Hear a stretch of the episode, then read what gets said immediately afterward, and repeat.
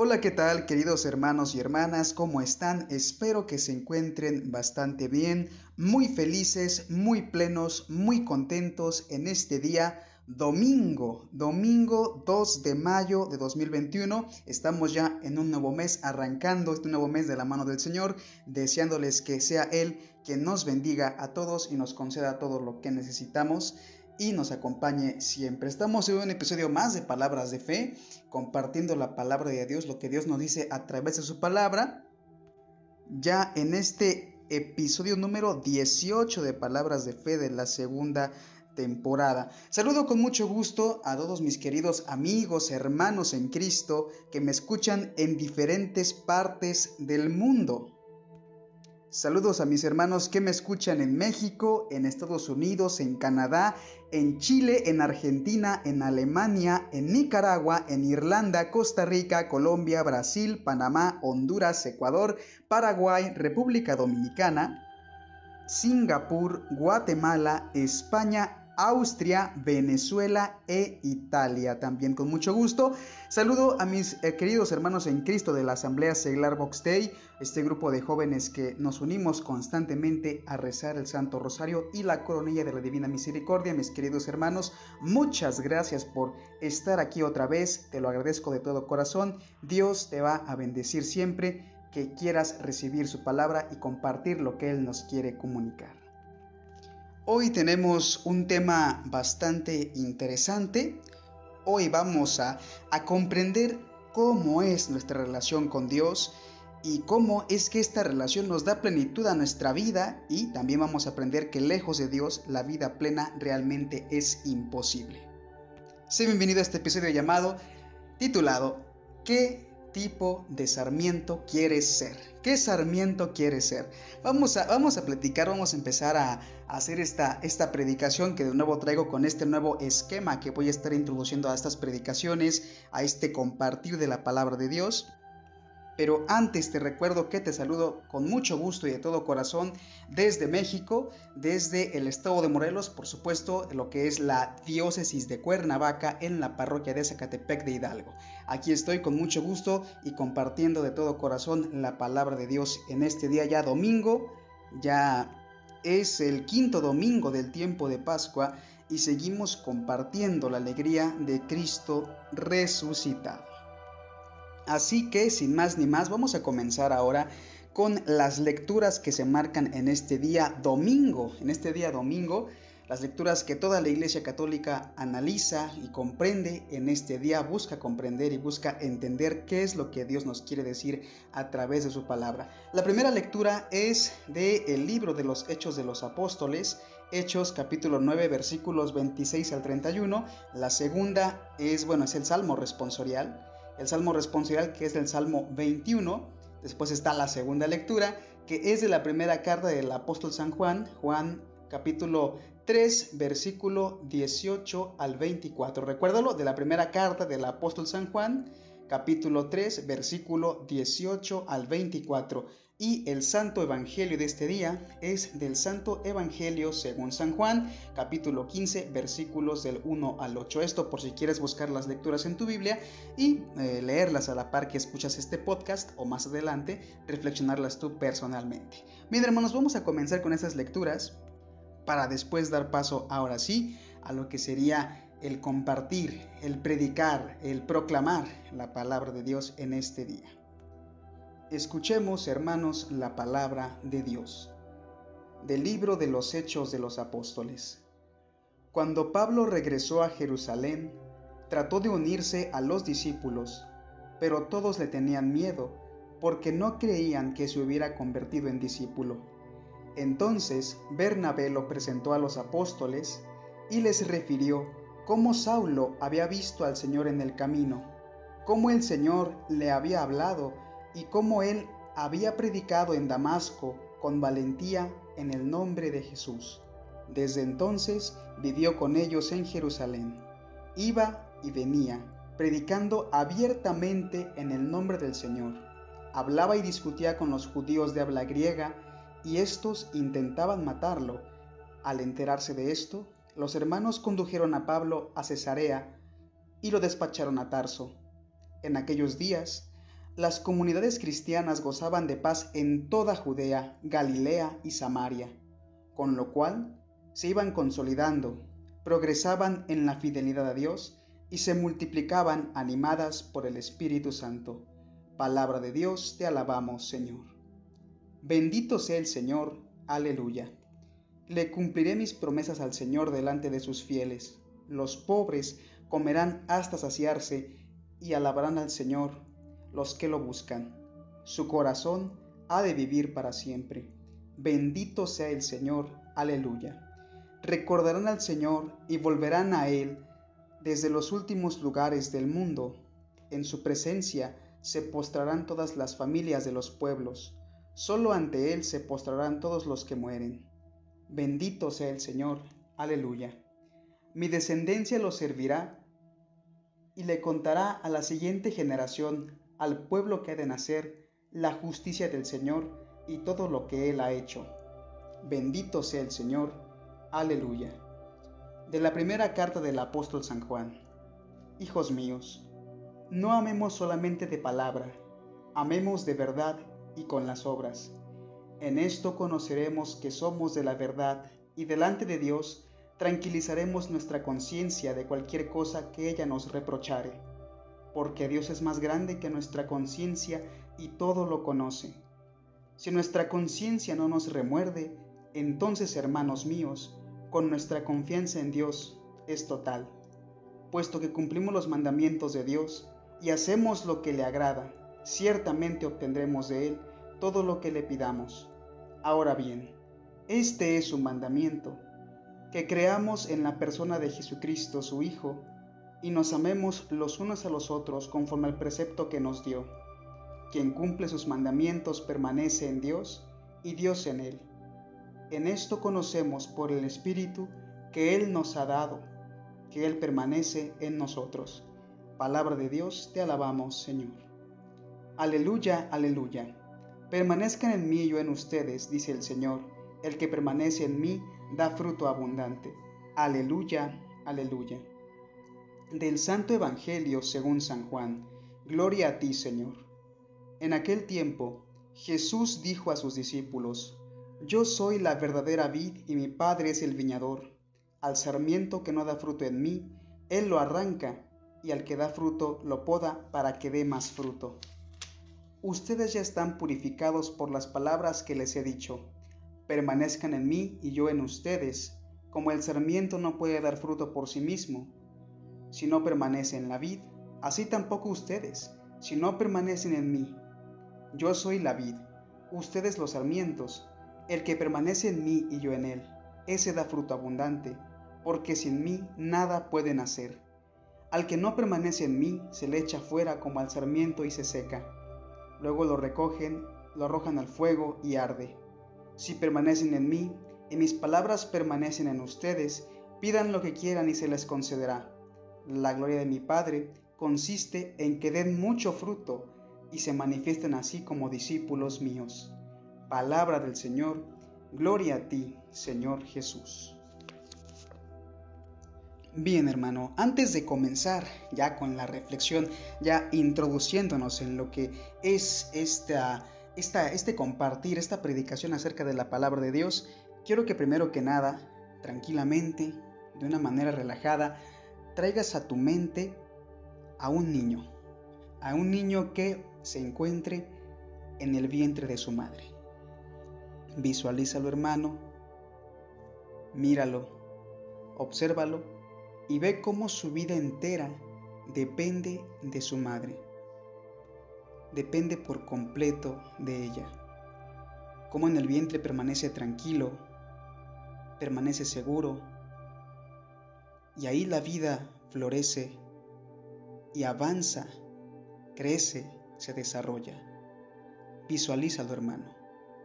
Visualiza cómo a través de ese cordón umbilical llega la vida de ese niño, cómo a través de la madre llega el amor a ese niño y cómo este niño puede crecer en plenitud en el vientre de su madre.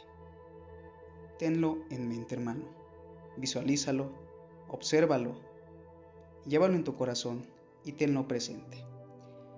Querido hermano, el Evangelio de hoy nos muestra la relación que tenemos con Dios.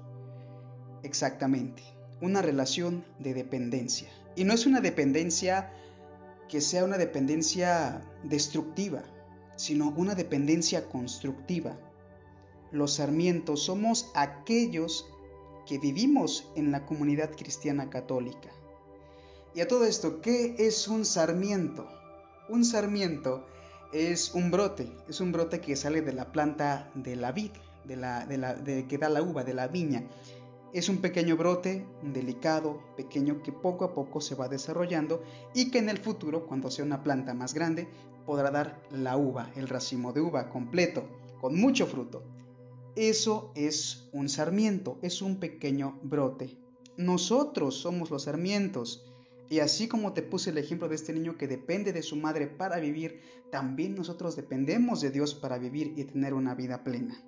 Dependemos de Dios Así como un niño depende de su madre cuando está en el vientre, así de cercana es la relación. Y es un ejemplo que Jesús nos pone en forma de parábola.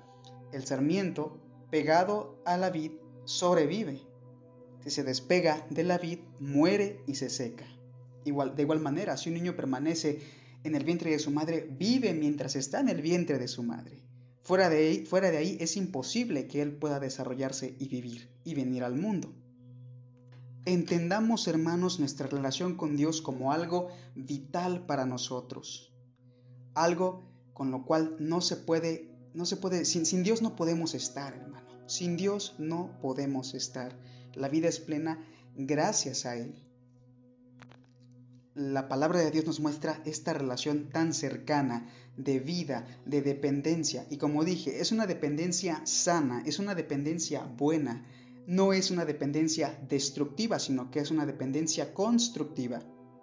Los sarmientos somos nosotros, somos nosotros como cristianos católicos. Y aquí hay algo muy importante, como el siguiente punto que quiero abordar. Los sarmientos deben permanecer en Cristo y da fruto. ¿Cómo permanecemos en Cristo? ¿De qué manera nosotros podemos permanecer en Cristo y dar fruto? Bueno, voy a tratar de, explicarlo un poco para, ir entendiendo de qué manera. Ya entendemos que, que de Dios dependemos completamente, de Él depende nuestra vida, pero ¿cómo permanecemos en Él? ¿Cómo evitamos alejarnos de Él y cómo damos fruto que agrade a Dios? Bueno, es siguiendo los mandamientos. Quiero ponerte un ejemplo claro también con la palabra de Dios.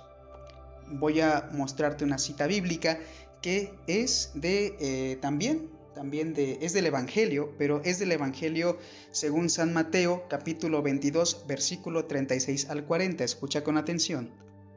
Dice lo siguiente.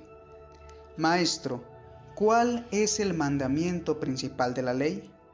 Respondióle Jesús, amarás al Señor Dios tuyo de todo tu corazón, con toda tu alma y con toda tu mente. Este es el máximo y primer mandamiento el segundo es semejante a este, y este es amarás a tu prójimo como a ti mismo.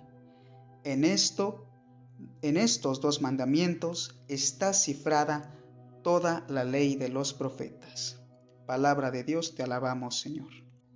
Aquí entendemos, hermanos, que la manera de permanecer en Cristo para posteriormente dar fruto, primero hay que pertenecer a Cristo, hay que permanecer en Cristo y posteriormente damos fruto. La manera en que, en que permanecemos en Cristo es siguiendo exactamente los mandamientos, así como lo escuchamos en la Escritura. Vemos que nos dice, amarás a Dios con toda tu alma, con todo tu corazón, con todas tus fuerzas. Eso comprende la relación con Dios. Y después nos dice la palabra, amarás a tu prójimo como a ti mismo, involucra la relación con los hermanos. Y aquí es importante decir esto. El decálogo, hermanos, los diez mandamientos, son esto, son una lista, una lista de acciones con las cuales llevamos a plenitud la relación con Dios y los hermanos. De esta manera, si amamos a Dios y amamos al prójimo, se nos facilita cumplir los mandamientos de la ley de Dios. Recuerda esta frase, si amamos a Dios y al prójimo, podemos cumplir los mandamientos. De esta manera es como permanecemos en Cristo. Si amamos a Dios y al prójimo, podemos cumplir los mandamientos. Así es como permanecemos en Cristo. Ahora, una vez que permanecemos en Cristo, podemos dar fruto. Pero ¿qué es este fruto? Una vez, hermanos, que empezamos a cumplir con los mandamientos, damos ejemplo a los demás y los demás pueden darse cuenta que seguir a Dios es posible. Pareciera, hermanos, muchas veces que los mandamientos de Dios son exigentes a más no poder, son exigentes, son limitantes y son imposibles físicamente de seguir, pero no es así. Es el mismo Dios quien nos concede la gracia de poder seguir sus mandamientos y dar testimonio a los demás para demostrar que es posible, humanamente es posible seguir los mandamientos. Eh, es bueno seguirlos, es bueno seguir estos mandamientos. Mostramos, mostramos a los demás que es posible y que es bueno seguir los mandamientos y, por lo tanto, con nuestro testimonio, ayudamos a nuestros hermanos a encontrar y seguir a Dios. Ese es nuestro fruto. Con nuestro testimonio, al seguir los mandamientos, demostramos que se puede seguir al Señor, que no hay dificultad en seguir al Señor, y de esta manera muchas personas más buscarán a Dios y lo van a encontrar. Ese es el fruto que nosotros damos al seguir al Señor, al permanecer en Cristo y seguir los mandamientos. Y recuerda esto con esta segunda frase. Si cumplimos los mandamientos, damos muchos frutos. Si cumplimos los mandamientos, damos muchos frutos. Y recuerda esto, hermanos, los sarmientos, o sea, nosotros, que dan mucho fruto, viven en plenitud y alegría. Así es, nosotros cuando damos testimonio y cumplimos los mandamientos vivimos contentos, vivimos alegres a pesar de las muchas dificultades que puedan existir alrededor de nosotros. Y esto lo dice también precisamente la escritura en este día. Lo vemos, lo vemos claramente, claramente se puede observar en la primera carta del apóstol San Juan, lo que hoy nos dice eh, en el misal. Escuchen bien, voy a citar la palabra de Dios. Si nuestra conciencia no nos remuerde, entonces, hermanos míos, nuestra confianza en Dios es total, puesto que cumplimos los mandamientos de Dios y hacemos lo que le agrada. Ciertamente obtendremos de Él todo lo que le pidamos.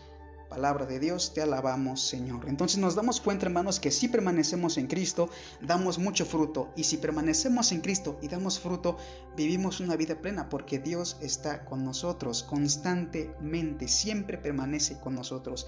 Permanecemos en Él y Él en nosotros. Es claramente lo que dice el Evangelio en este día.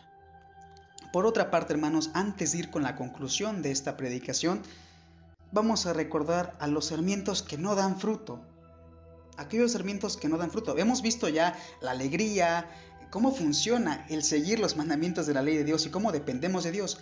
Pero ahora hay que analizar aquellos sarmientos que no dan fruto.